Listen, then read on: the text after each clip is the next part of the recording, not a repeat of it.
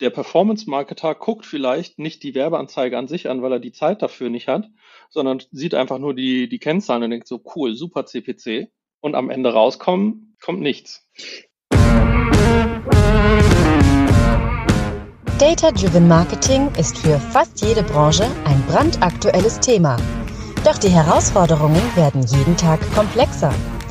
Jonas Raschedi zeigt gemeinsam mit anderen Experten, wie man diese Herausforderungen mit der Hilfe von Daten meistert.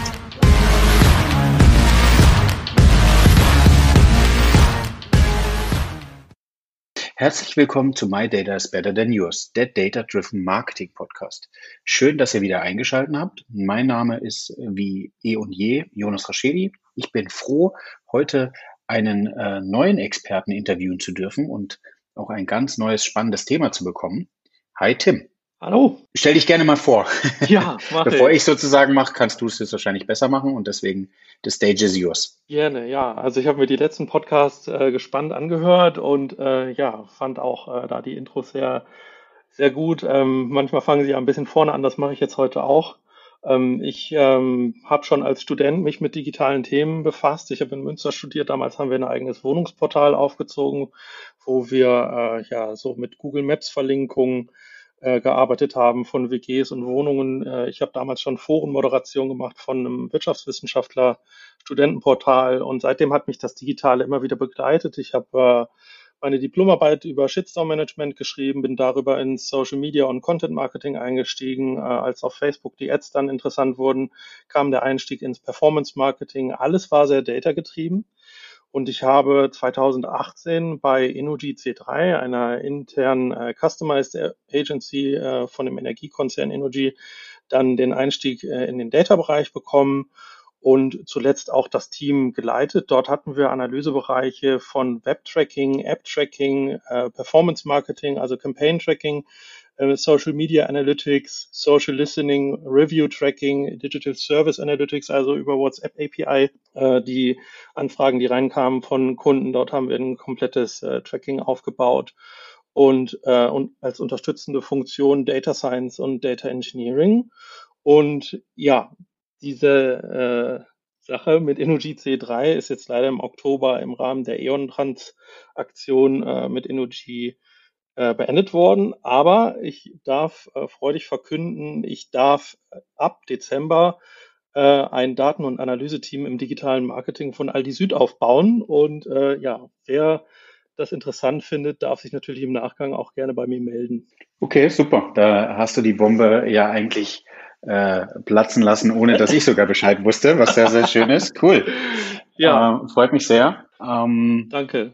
Und ist jetzt, glaube ich, auch nochmal eine ganz andere Herausforderung höchstwahrscheinlich. Ne? Die, die Daten, darf man das sagen, kann man das sagen? Die Daten von Aldi Süd sind höchstwahrscheinlich anders wie E.ON. E.ON zwangsweise ja auch ein bisschen Richtung B2C, aber eben nicht so absatzorientiert höchstwahrscheinlich wie Aldi, oder?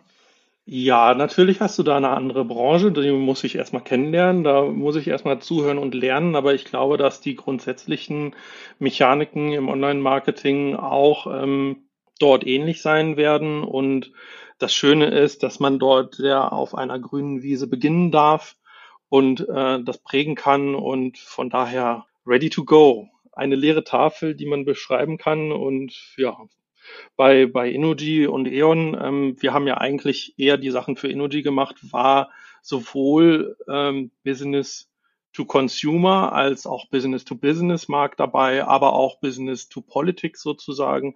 Der äh, Netz- und Infrastrukturbereich ähm, arbeitet ja auch sehr stark mit der mit den Kommunen zusammen. Ähm, das war sehr, sehr spannend. Es hatte auch einen großen Teil Cyber Security mit dabei und äh, ähm, ja, wir haben dort alle möglichen ähm, Märkte und Funktionen abgedeckt. Sehr umfassend, sehr, sehr spannend. Ja, das ist, glaube ich, ein, ein toller Einstieg und äh, eine gute Überleitung. Ähm, wir sprechen heute zwar über Digital Analytics oder Web Analytics, wie wir es ja auch immer nennen, aber du vertrittst so ein bisschen eine andere Meinung, Tim, ne? Ja, was heißt Meinung? Also ich würde einfach gerne mal ähm, eine These in den Raum werfen. Und zwar bin ich darauf gekommen, in dem Bewerbungsprozess. Also ähm, ich habe ja gerade die ganzen Analysebereiche einmal aufgezählt. die wir bei InnoGC3 einfach so aufgebaut haben. Das schien für uns jetzt auch nichts Besonderes zu sein. Und im Bewerbungsprozess habe ich aber gemerkt, scheinbar doch. Viele Unternehmen setzen einen sehr, sehr starken Fokus auf Web-Analyse. Also für mich ist auch ein Unterschied zwischen Web Analytics und Digital Analytics, dass Web Analytics sich nur um Analyse von Kennzahlen auf der Webseite oder vielleicht noch jetzt, es wird ja auch äh, zusammengelegt in Google Analytics zum Beispiel, ähm, der, der App, ähm, ja, darum dreht es sich halt. Ähm, und Digital Analytics schließt eigentlich alle Bereiche im Digitalen mit ein. Und es gibt ähm, schon eine starke Fokussierung. Das habe ich in einigen Bewerbungsgesprächen gemerkt, dass ähm, wenn man ja nicht im, im Website-Tracking Erfahrung mitbringt, dass man es dort schwer hat. Natürlich komme ich dann auf diese These. Ähm, ja, und, und die, die Frage ist, ähm, warum ist das so? Ist, ist das gut so? Ist das richtig? Ähm, ich hatte manchmal ein bisschen das Gefühl, dass ähm, Web Analytics, die ja nun mal sehr wichtig sind, keine Frage. Also wenn die Webseite nicht funktioniert, ist das ein Bottleneck für alle möglichen Maßnahmen. Die Kampagnen funktionieren nicht. Wenn, wenn ich einmal ähm, ein Potenzial hebe auf der Webseite, dann performen direkt alle anderen Kanäle direkt mit besser. Keine Frage. Aber manchmal hatte ich auch das Gefühl, dass da sehr stark perfektioniert wird und vielleicht die Schraube sogar überdreht wird. Denn wenn man jetzt die anderen Daten nicht mitanalysiert, zum Beispiel die gesamte End-to-End-User-Journey, vorher was organisch und paid vor der Website passiert oder was auch nach dem Kauf passiert, eben im Service oder bei den Bewertungen, ähm, dass das durchaus Folgen haben kann, dass äh, Traffic ausbleibt, dass der Traffic äh, eine schlechtere Qualität hat und äh, schlechter konvertiert, dass man weniger ähm, Wiederkäufe hat und teilweise sogar Budgetverschwendung äh, passieren kann. Ähm, und sowas sehe ich, also ich surfe ja sehr viel, sowohl bei Google als auch in Social Media tagtäglich. Ich habe auch Beispiele mitgebracht, also das äh, steht gerade vor mir ein, ein Adventskalender der Marke Exit. Ähm, ich weiß nicht, ob ihr diese, ähm, diese äh, Escape Games äh, kennt. Ähm, den wollte ja, ich großer mir kaufen. Fan. Ja, sehr, sehr cool. Äh, übrigens auch krasser Preisanstieg. Ich habe den erst für 25 Euro angeboten gesehen, dann ist er überall knapp geworden. Teilweise kannst du ihn jetzt für 75 Euro kaufen, wenn du magst. Und Saturn zum Beispiel schaltet heute noch Anzeigen dafür. Ähm, obwohl das Ding schon längst out of stock ist. Du kommst auf die Landingpage. Okay. Ne? Okay, ja, spannend. Sorry, dass ich dich unterbreche. Mhm. Ähm, glaubst du, dass das eine Aufgabe des Analytics-Teams ist oder eines anderen Teams im, lass es mich, digitalen Bereich, Abteilung, wie man es auch immer nennt, sozusagen sieht? Im Grunde genommen ist das eine Aufgabe, die kann man auch äh, in der IT oder im Performance Marketing verorten. Die Sache ist, wenn es keiner macht, dann muss es doch zuerst dem Analystenteam auffallen, oder nicht? Vollkommen richtig. Okay, jetzt habe ich dich verstanden. Ja. Klar, definitiv. Weil bei uns, bei uns hängt es nicht da. Bei mhm. uns ist es eher ein äh, Performance-Marketing-Thema, beziehungsweise wir haben das prozessual eigentlich, glaube ich, gut gelöst. Aber du hast vollkommen recht. Also eigentlich sollte, je nachdem, ob natürlich die, jetzt sind wir schon wieder sehr tief drin und äh, mhm vielleicht galopieren wir uns da, aber äh, also die, die, ich nenne es immer die, die PAR, die Produktverfügbarkeitsrate, äh, Product Availability Rate, so, um Zungenbrecher, ähm, die müsste man sich ja auf Einstiegsprodukte anschauen können. Und dann ist natürlich die Frage, also sind die noch im Performance-Marketing bei denen oder kriegst du, kommst du über, über Search drauf? Nee, ich kriege Retargeting-Anzeigen für Artikel, okay, die out of stock sind. Ja, ja, ja, das macht wenig Sinn. Das ist echt krass. Und äh, solche Sachen sehe ich häufig. Ähm, ist ein anderes Beispiel war, ähm, da muss ich jetzt ähm, kleine Entschuldigung schon mal an, an Oliver Weber, ähm, der ja auch jetzt bei dir im Podcast war, aber ich habe jetzt ja, da ich im November noch freigestellt bin, viel Zeit und habe mir Kabelkanäle fürs Wohnzimmer besorgt und habe dann gegoogelt nach Kabelkanäle Obi. Und ähm, dann glänzen mir da überwiegend Kabelkanäle der Marke Obo entgegen von, von einem ganz anderen E-Commerce-Anbieter. Über 50 Prozent der Google Shopping-Ergebnisse waren für diese Obo-Kabelkanäle. Ist natürlich schwierig, aber würde man irgendwie die äh, Search Engine Result Pages mal abscannen, ich weiß nicht, ob das geschieht, und sich dort Word Clouds bauen oder schauen, ähm, dass man automatisiert benachrichtigt wird, wie viele Fremdmarken dort erscheinen oder andere Konkurrenten sozusagen. Ähm, und, und dagegen steuern und mal nach Ursachen suchen, dann wäre das doch sehr gut. Und da kommen wir zum zweiten Punkt. Also es geht ja nicht nur darum, wenn es niemandem auffällt, sollte es den Analysten zuerst auffallen. Ich würde sogar noch weitergehen. Das tägliche Geschäft der Einheiten IT, Performance Marketing, ist ja sowieso schon so durchzogen von, von wichtigen Aufgaben. Und die Daten, die wir haben, sind so viele also die ganzen APIs, die man da anzapfen kann oder Dinge, die man sich bauen kann, Webdata, die man äh, scrapen kann, da kommt doch die, die Einheit, äh, die eigentlich mit diesem Thema arbeitet, gar nicht mehr hinterher. Da sind es doch auch die Analysten, die das Support leisten können und ähm, Muster erkennen können. Ja, ich dachte jetzt, dass du das mhm. nicht ausreden lasse und dann hast du komplett gestoppt. Ähm, ja, ich war gerade so im Fall. Äh, alles gut, alles gut. Aber Tim, du stellst dann jetzt die These auf, dass gerade die Analysten mehr Zeit haben als die anderen in, in den jeweiligen Abteilungen. Und ich glaube, also ich bin da überzeugt, jetzt, jetzt gehen wir weiter und philosophieren, dass ähm, es gibt ja aktuell wird ja über die RACI oder RACI-Matrix oder wie man sie auch immer bezeichnen möchte, ähm, man muss schon klare Verantwortlichkeiten haben. Und zum Beispiel würde ich wie erscheine ich bei, bei den, bei den Shopping-Anzeigen, wie ist der Wettbewerb, eher im SEA-Team sehen oder auch das Retargeting, wenn es im Display-Team ist oder im Performance-Marketing, dann würde ich es eher da sehen, weil es doch in deren Verantwortlichkeit ist. Oder, oder wie würdest du da die These aufstellen? Ja, also erstmal, das, ähm, ich glaube, es sind zwei Punkte. Der eine Punkt ist, ähm, dass Analysten viel Zeit haben, dem ist in der Regel nicht so. Ähm, auch die haben viel zu tun. Äh, vielleicht heißt es aber, wir brauchen mehr Ressourcen. Ähm, der andere Punkt mit den Verantwortlichkeiten, ja, wenn es läuft schon. Es kann aber auch Anreizprobleme geben. Denn, ähm, also ich, ich spiele jetzt mal des Teufels Advokat. Ich bekomme natürlich umso mehr Budget, umso schlechter meine Sachen konvertieren. Vielleicht. Kann ja sein, ne? Oder, oder wenn ich jetzt ein bisschen was verstecke oder ähm, ich mache das jetzt nicht, nicht ganz so gründlich. Also, Ach, je nachdem, auf was gemessen wird, oder? Ja, ja, also. das stimmt. Oder, oder ich möchte vielleicht auch gar nicht schlechte Sachen so reporten. Und dann fällt es unter den Tisch und dann merke ich, dass ich damit durchkomme. Also das ist jetzt äh, ein bisschen fiese Behauptung, ne? aber ich glaube, dass wenn du eine Analyseeinheit hast, die fernab von der Budgetverantwortung, wenn du Budgetverantwortung und Analyse trennst, dass das eigentlich ein guter Kurs ist. Und wenn man noch weiter geht und sagt, okay, wir brauchen vielleicht gar nicht so starre Verantwortungsbereiche, wenn wir alle agil sein wollen.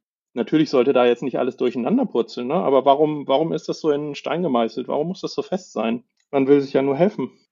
Ja, ich glaube, das ist eine, eine spannende These. Ja, die, die, die These verstehe ich. Also du sagst, ähm, zwangsweise muss nicht der, der das Budget ausgibt, derjenige sein, der auch überprüft, ob die Maßnahmen, die man ähm, macht auch vielleicht jetzt auch sehr Effizienzerfolg äh, versprechen oder eben nicht.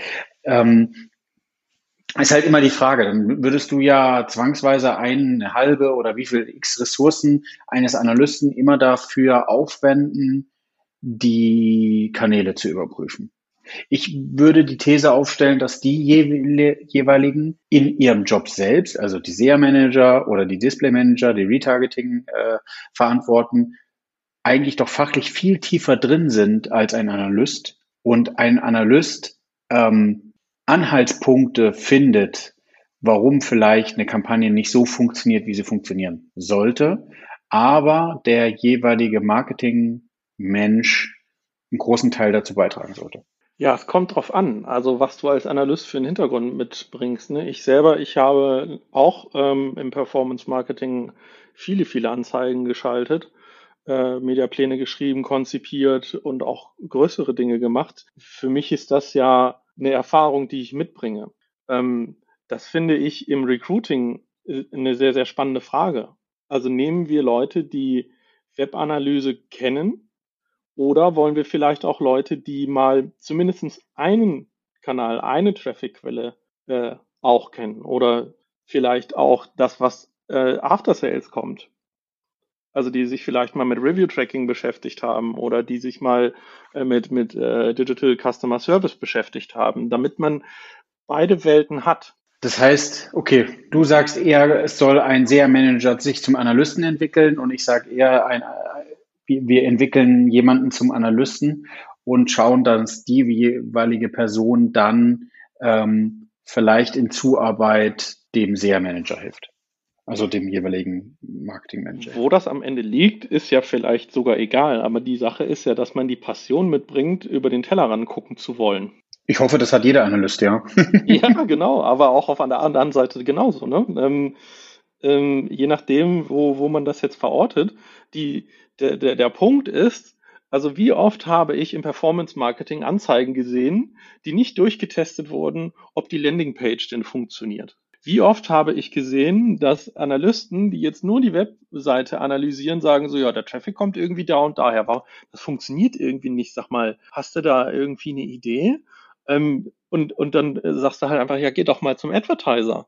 Dann guckt doch mal nach und dann, dann schaut euch doch mal den ganzen Funnel an. Ähm, durch diese starren Verantwortungsbereiche bleiben die äh, Schnittstellen oft verdeckt. Das Schlimmste, was auch noch passieren kann, ist, wenn du Upper Funnel und Lower Funnel Kampagnen hast, die überhaupt nicht, also entweder nicht mal logisch aufeinander abgestimmt sind oder auch technisch nicht ineinander greifen. Was ich sehr spannend fand, ich glaube, das war bei äh, Six, der Christoph Assmann hat das, glaube ich, letztens geschrieben, wie sie Audiences ihrer Influencer mitbenutzen, um äh, Conversion-Kampagnen fahren zu können. Wer, wer hat das schon? Und das hast du, wenn du, wenn du dich komplett nur auf Webanalyse ähm, konzentrierst, hast du, kannst du das ja noch nicht mal analysieren, wie das funktioniert, dieses Zusammenspiel, wenn mal einer auf die Idee kommt. Ja, ja, ich, ja, definitiv. Also ich, ich hoffe und ich glaube, dass wir zum Beispiel hier bei, bei, bei Douglas auch Digital oder Web Analytics nicht so sehen. Es gibt viele diverse Themen. Wir haben natürlich schon einen großen Fokus auf den Webseiten und auf den Apps. Warum? Aber weil wir eben ähm, dem, der Max war ja auch im Interview schon, mhm. ähm, sieht er die Verantwortlichkeiten auch in den jeweiligen Personen. Und das läuft zum Beispiel mit den, mit den äh, Kampagnen irgendwie, wo was out of stock ist, meiner Ansicht nach gut. Man kann, man kann natürlich jetzt überlegen, ähm, das passiert natürlich auch noch bei Amazon. Du kaufst irgendwie die, die Waschmaschine bei Amazon und kriegst einen Tag später trotzdem noch das Retargeting. Ähm, manchmal ist es technisch eben nicht möglich, die mhm. Sachen ein- und auszustellen. Aber wenn es bei dir natürlich im Retargeting jetzt irgendwie eine längere Zeit war, ähm, das sollte definitiv unterbunden werden. Und so ein Produktfeed mitzugeben, ob es verfügbar oder nicht verfügbar ist, würde ich jetzt mal als technisch nicht große Hürde bezeichnen. Ja, das stimmt. Es gibt auch noch andere Fälle, also die mir jetzt speziell im Social Media Bereich oft auffallen.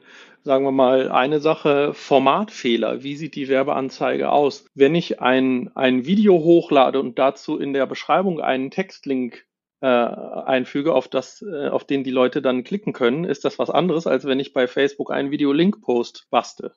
Es ist auch ähm, in jedem Targeting anders, welche Creatives und welche Posting-Formate oder Ad-Formate gut performen. Ähm, wenn du aber ein, ein Setup hast in einem Ad-Account, wo tausende von Anzeigen drin laufen, wie soll denn da der Advertiser das alles noch analysieren? Das funktioniert ja gar nicht. Da braucht man auch irgendwo Support. Ähm, oder noch ein schlimmerer Fall, den hatten wir tatsächlich bei NOG. Ähm, richtig übel. Ähm, wir hatten Werbeanzeigen, wo die Performance, also der Cost per Klick und der Cost per Engagement super gut war. Diese Anzeige lief monatelang. Was stellte sich heraus, als wir irgendwann mal geguckt haben, was ist denn das für eine Anzeige, die da so top performt, ähm, haben wir gesehen, dass Aktivisten, die gekapert hatten, lauter Kommentare, Schmähkommentare darunter geschrieben haben, äh, das genutzt haben, um quasi Innogy Geld aus der Tasche zu ziehen, weil sie wussten, je mehr wir da engagen, desto mehr äh, kommt äh, an Advertising-Budget für die Cuts raus. Ähm, und das wird es auch bei anderen Werbemitteln dann geben. Ne? Und wenn du da also keine Analysen mal mitlaufen lässt, wie sind denn eigentlich die Kommentare beschaffen unter den Werbeanzeigen? Wie ist da die Word Cloud? Dann fällt dir das nicht auf. Der Performance-Marketer guckt vielleicht nicht die Werbeanzeige an sich an, weil er die Zeit dafür nicht hat, sondern sieht einfach nur die, die Kennzahlen und denkt so, cool, super CPC. Und am Ende rauskommen, kommt nichts. Ja, kann man deine These zusammenfassen, dass du dir generell mehr analytisches Verständnis im Online-Marketing wünscht und ähm, also Durchdenken von Themen ist es ja irgendwie ein bisschen eher? Wäre eine harte These. Das würde ja direkt implizit unterstellen, dass ähm, keiner das will. Also ich glaube, wir brauchen mehr Ressourcen, um die Daten, ähm, die wir haben, analysieren zu können. Till hat es ja jetzt äh, in seinem ersten Podcast so schön gesagt, wir haben viel zu viele Daten und analysieren die gar nicht. Ähm, ich glaube, dass wir da vielleicht einmal überhaupt die ganzen Potenziale noch gar nicht gesehen haben, die da drin stecken. Genau, aber jetzt ist die Frage, ist es der Analyst oder der Web, Webanalyst oder Digital Analyst, der dafür Sorge zu tragen hat, dass man aus den Daten Insights abwälzt oder ist es eben ähm, der jeweilige Performance-Marketeer? Weil ich glaube, wenn man weiterdenkt und wenn man sich spezialisiert, vor allem zum Beispiel bei, bei einer bei einer Größe, wo das äh, Digital oder Web Analytics Team, das äh, baust du dir jetzt ja auf, hast du erzählt, wenn es natürlich eine gewisse Größe hat und eine gewisse, gewisse Einordnung in der Struktur, dann wird es so sein, dass es ja eher die Experten sind. Das heißt, sie beschäftigen sich mit den Themen, die du jetzt gerade erwähnt hast, höchstwahrscheinlich etwas weniger, wäre meine These, und gucken sich vielleicht äh, Zusammenhang von verschiedenen Daten an aus dem ERP-System mit Web Analytics-Daten oder ähm, machen irgendwelche, vielleicht auch schon fast Data Science-Themen. Weißt du, wo ich glaube, wo kann, konnte ich erklären, wo ich glaube, ja. wo die These oder wo die, wo die Reise des, des Analysten hingeht? Also in der perfekten Welt, um auch ähm, ähm, kurze Wege zu haben von dem Punkt, wo das Insight generiert wird und zu dem, wo es angewendet wird, wäre es natürlich derjenige, der äh, selber die Anzeigen schaltet, der sich das anguckt. Wir sehen das ja auch ähm, in, in allen möglichen Web Analytics Use Cases, dass der Self-Service eine große Rolle spielt. Die Leute sich ihre Dashboards ziehen und dann ist gut. Ähm, der Punkt, den du da hast, und das ist in allen anderen Analysebereichen eigentlich genauso bei uns gewesen. Also der Fall ist auch bei all den anderen Analysebereichen gewesen, dass du, wenn du solche Analysen fahren willst, du auch erstmal ähm, ne, eine gewisse äh, Kenntnis in Data Engineering haben musst, dass du erstmal wissen musst, welche APIs kann ich denn anzapfen? Wie kann ich das visualisieren? Was, wenn ich die und die Fragen habe, was macht da Sinn? Das geht manchmal gar nicht alleine. Und der Support der Analysten-Unit ist dort wichtig. Einmal, um das Ganze erstmal überhaupt auf die Strecke zu bringen, in einen Regelbetrieb zu bringen und dann immer wieder Fragen aufzunehmen, was könnte man noch machen, wie könnte man das und das jetzt noch untersuchen, das habe ich gesehen, dort mit zu begleiten, quasi als Berater. Das fände ich ein gutes Setup. Und die nächste Frage ist natürlich, ähm, die Friktion, die dann natürlich am Anfang aufkommen kann, ist, wenn der, äh, wenn jetzt die Advertiser zum Beispiel sagen, so ja, was, wann soll ich denn das jetzt noch machen? Ich habe so viel auf dem Tisch liegen, ich kann das gar nicht. Dann ähm, übernimmt vielleicht eine Analysten-Unit, wenn sie diese Ressourcen bereitstellen kann, ähm, diese Aufgaben mit. Also es gibt nicht die Lösung, die perfekt ist. Das kommt auf das jeweilige Setup im Unternehmen an. Ja, ja, da, da hast du recht. Das ist eigentlich ein, ein guter Punkt. Ich glaube auch, wie man wie, wie, wie ist das Performance Marketing gestafft? Wer macht das Performance Marketing? Kann ja auch sein, dass die, dass eine Agentur äh, das Performance Marketing macht und du hast eher eine größere Analytics Abteilung in-house. Dann solltest du auf jeden Fall natürlich mit der in-house Analytics Abteilung auch irgendwie den Dienstleister ähm, kontrollieren hört sich jetzt so schlimm an, aber so ist, so, so soll es ja auch sein. Äh, die Qualitätssicherung auf jeden Fall machen. Ja. Ähm, ja. Ganz Also, ich glaube nur, ich, ich würde vielleicht, aber ich habe auch gerade eine Idee, aber schmeißt du deine zuerst rein. Dann ich merke mir den Punkt. Okay. Ähm, ich, ich glaube, wenn man sich eben die Evaluation von Digital oder Web Analytics anschaut, wo kommt's her, habe ich eher das Gefühl, dass dieser Part immer im Performance Marketing vorher verankert war und die jeweils ihre Kampagnen gemessen haben und geschaut haben, ob sie funktionieren. Sich dann, sich es dazu entwickelt hat, dass es spezielle Aufgaben, Personen gibt, Rollen gibt, die diese explizit übernehmen. Deswegen ähm, ist meine These eben oder meine, meine Argumentation, ich verstehe, wo du hin willst, aber ich glaube, dass wir da schon waren. Mhm. Ich habe mir äh, genau. vor dem Gespräch auch genau darum eine Gedanken, Gedanken gemacht. Und zwar, ähm, wie war es denn bei Web Analytics? Also es gab ja nicht per se die Data Units in den Unternehmen, sondern am Anfang, sag ich mal jetzt in den 90ern, da hat die IT die Webseite hingestellt und irgendwann, wenn man Glück hatte, hatte man dann auch die Zahlen dazu und die wurden von der IT bereitgestellt und irgendwann schwappte das dann rüber ins digitale Marketing, oder? War das so die Evolution? Das könnte für die Mm, anderen Kanäle ja so folgen. Das kann für die anderen Kanäle so folgen, ja, bestimmt. Und ein anderer Punkt, warum ich jetzt gerade nochmal auf, äh, worauf ich noch zurückkommen wollte, war ähm, die, die Sache mit ähm, die Data Unit als Berater und als, als Partner für, für die Erstimplementierung. Ähm, du hast ja noch ganz andere Themen, die bei den ganzen Daten dann äh, gefragt werden. Sagen wir mal Zugänge, IT-Risiken, die sich äh, ergeben oder Terms of Services, die erstmal ähm, von, von den jeweiligen ähm, Netzwerken auch getrackt werden, äh, geprüft werden müssen. Das hatten wir zum Beispiel bei Facebook. Äh, nicht alles, also alles, was dort nicht in der API drin ist, was du aber vielleicht trotzdem haben möchtest, darfst du nach den Terms of Services scrapen.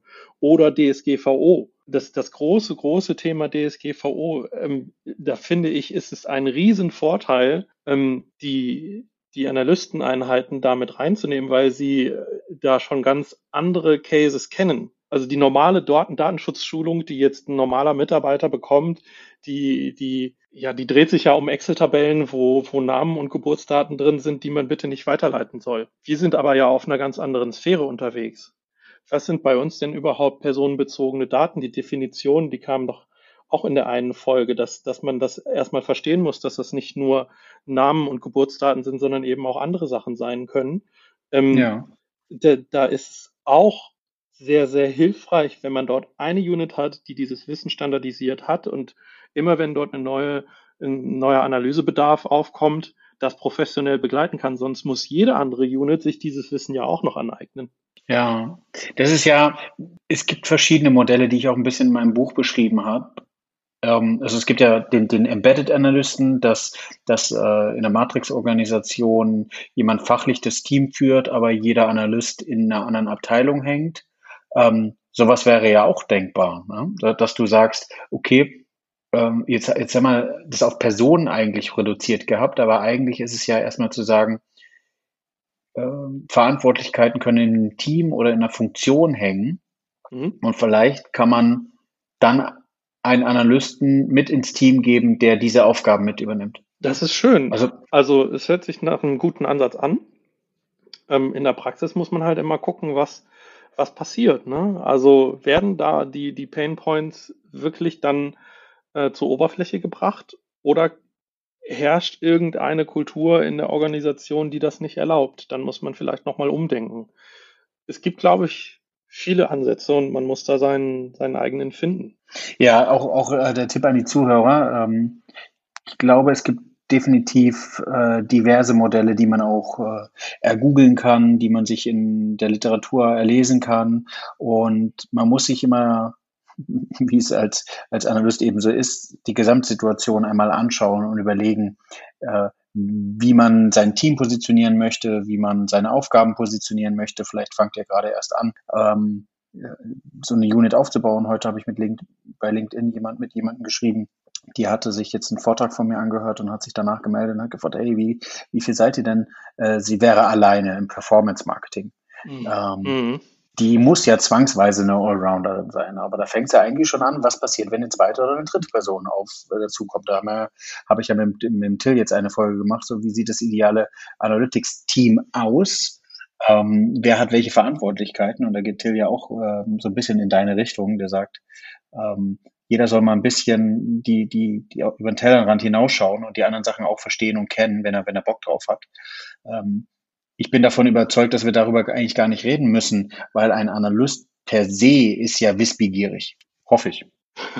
Ja, hm. Also ich, ich sehe es ein bisschen wie Till, also um, um nicht zu sagen, ich liebe seinen Ansatz. Übrigens, als ich die erste Folge äh, gehört habe mit ihm und dir, äh, war, war ich schon ein bisschen sauer, dass ich es nicht in sein Team geschafft habe. Ich war auch bei ihm im Prozess und wollte ihm fast eine WhatsApp schreiben und sagen, hör mal, das ist doch Mist. Aber ähm, er hat mir auch in diesem Prozess gesagt, ähm, für ihn ist es nicht wichtig, dass jemand fünf Jahre Erfahrung in Adobe Analytics mitbringt sondern die Passion muss da sein. Alles kannst du dir mit Passion ähm, selber beibringen.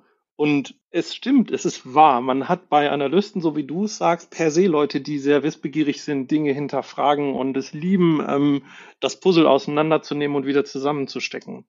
Aber auch da gibt es Leute, die sich gerne sehr, sehr stark fokussieren. Analysten sind auch gerne Experten. Und je tiefer du in ein Thema einsteigst und nicht in die Breite gehst, desto mehr bist du dann eben Tiefenexperte, was gut ist. Ich glaube, eine, eine Mischung aus beiden Rollen, wenn die vertreten sind, ist praktisch. Also du brauchst den Allrounder, der vielleicht jede Anfrage annehmen kann und sagen kann, so ja, da kann ich jetzt die ersten Antworten sehr professionell drauf geben. Ähm, wir hatten jemanden im Team äh, bei Energy C3, der hat damals, als ich irgendwann nicht mehr weiterkam, mit mir zusammen das Tracking-Konzept für die WhatsApp API entwickelt. Bei WhatsApp ist es ja so, die API gibt die Standard-KPIs, äh, die du im Service normalerweise trackst im Callcenter, nicht her. Das ist ja alles noch sehr, ähm, sehr MVP-basiert. Ähm, also haben wir eine Lösung gebaut, die Events in Google Analytics gepusht hat und die wieder umgerechnet in Service KPIs nachher. Das war irgendwann so komplex, weil du so viele Einzelnachrichten und Fälle hast und dann darf das nicht personenbezogen sein und, und, und.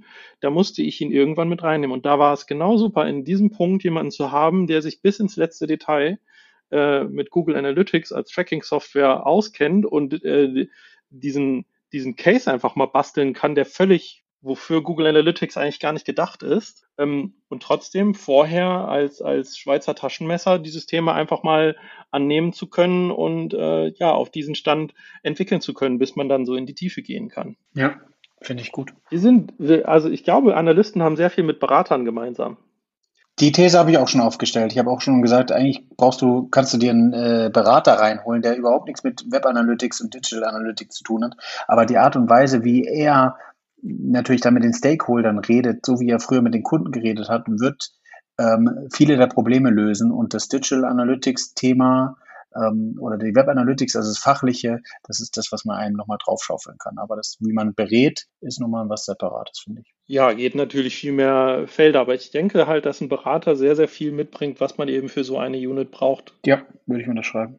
Wenn wir uns die Themen angeschaut haben, ähm, sind wir theoretisch schon bei privater Nutzung der Daten? Also kann ich dir die Frage schon stellen? Na klar. okay.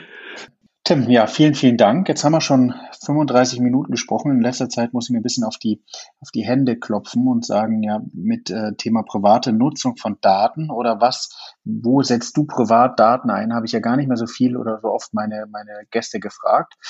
Ähm, die Frage würde ich aber jetzt wieder aufblühen lassen und dir die Frage gerne stellen, lieber Tim. Wo nutzt du denn in privaten Daten und welchen Mehrwert bieten diese dir denn? Ja, ich finde, das ist äh, eine schöne Frage, weil es eben diese Passion auch nochmal mit abdeckt, die man braucht als Analyst. Ähm, ich habe schon früher, als ich 13 war, von meiner älteren Schwester immer den Spruch bekommen, hast du schon eine Excel gemacht? Mach doch mal eine Excel, weil ich wirklich für jedes Thema wie wie ein Verrückter äh, irgendwelche Excel-Tabellen erstellt habe, die ja meine komplexen Gedanken dazu abgebildet haben. Ähm, die coolste Excel, die ich je gebaut habe, war, als ich mir mein Auto gekauft habe. Dort habe ich Autos eingetragen über 20 Kriterien hinweg und die so gewichtet, das, das wichtigste Kriterium am meisten Gewicht hatte, das wenig, am wenigsten wichtigsten am wenigsten Gewicht hatte ähm, und konnte mir dann einen Score errechnen, den ich von 1 bis 10 normalisiert habe, um mir, zu sagen, wie gut ist dieses Angebot. Und ich habe das beste Auto gekauft. Was war daran so cool? wenn man ein gebrauchtes Auto kauft, dann hat man vielleicht Vorstellungen. Man möchte ähm, beheiztes Lenkrad, das soll bitte nicht knatschgrün, sondern eher schwarz sein, äh, hat vielleicht ein Panoramadach, beheizte Seitenspiegel und so weiter.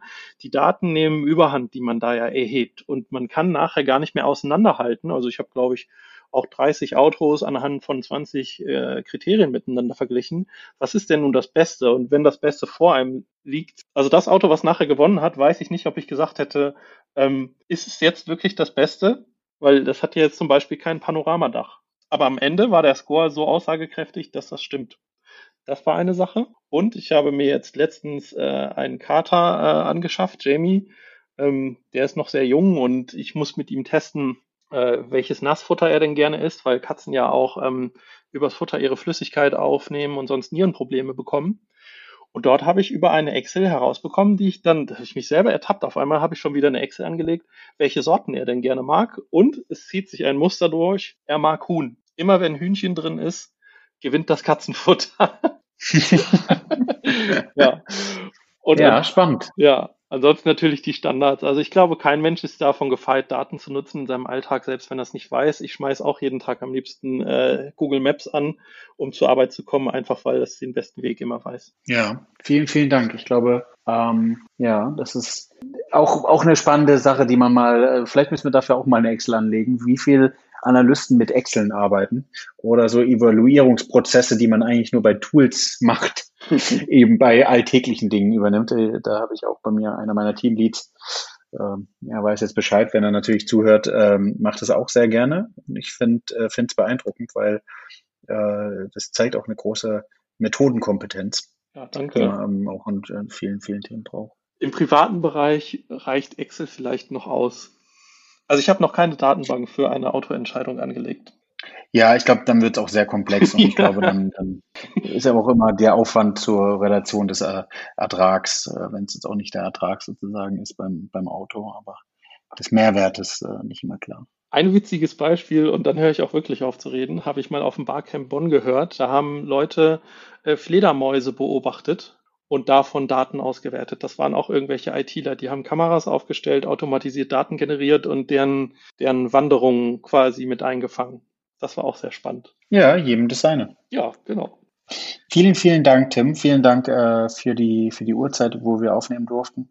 Ähm, und ähm, Genau. Viel, viel Glück jetzt ab 1.12. Und ähm, vielleicht können wir ja einfach mal gucken, dass du nach zwei oder drei Monaten oder nach einem halben Jahr, wo du dich einfach irgendwie sicher fühlst, angekommen fühlst, dann gerne nochmal zum, zum Thema Digital oder Web Analytics bei Aldi Süd sprechen können. Liebend gerne. Es hat mir sehr viel Spaß gemacht. Danke. Mehr vom Podcast? Abonniere My Data is Better Than Yours und bewerte ihn gerne.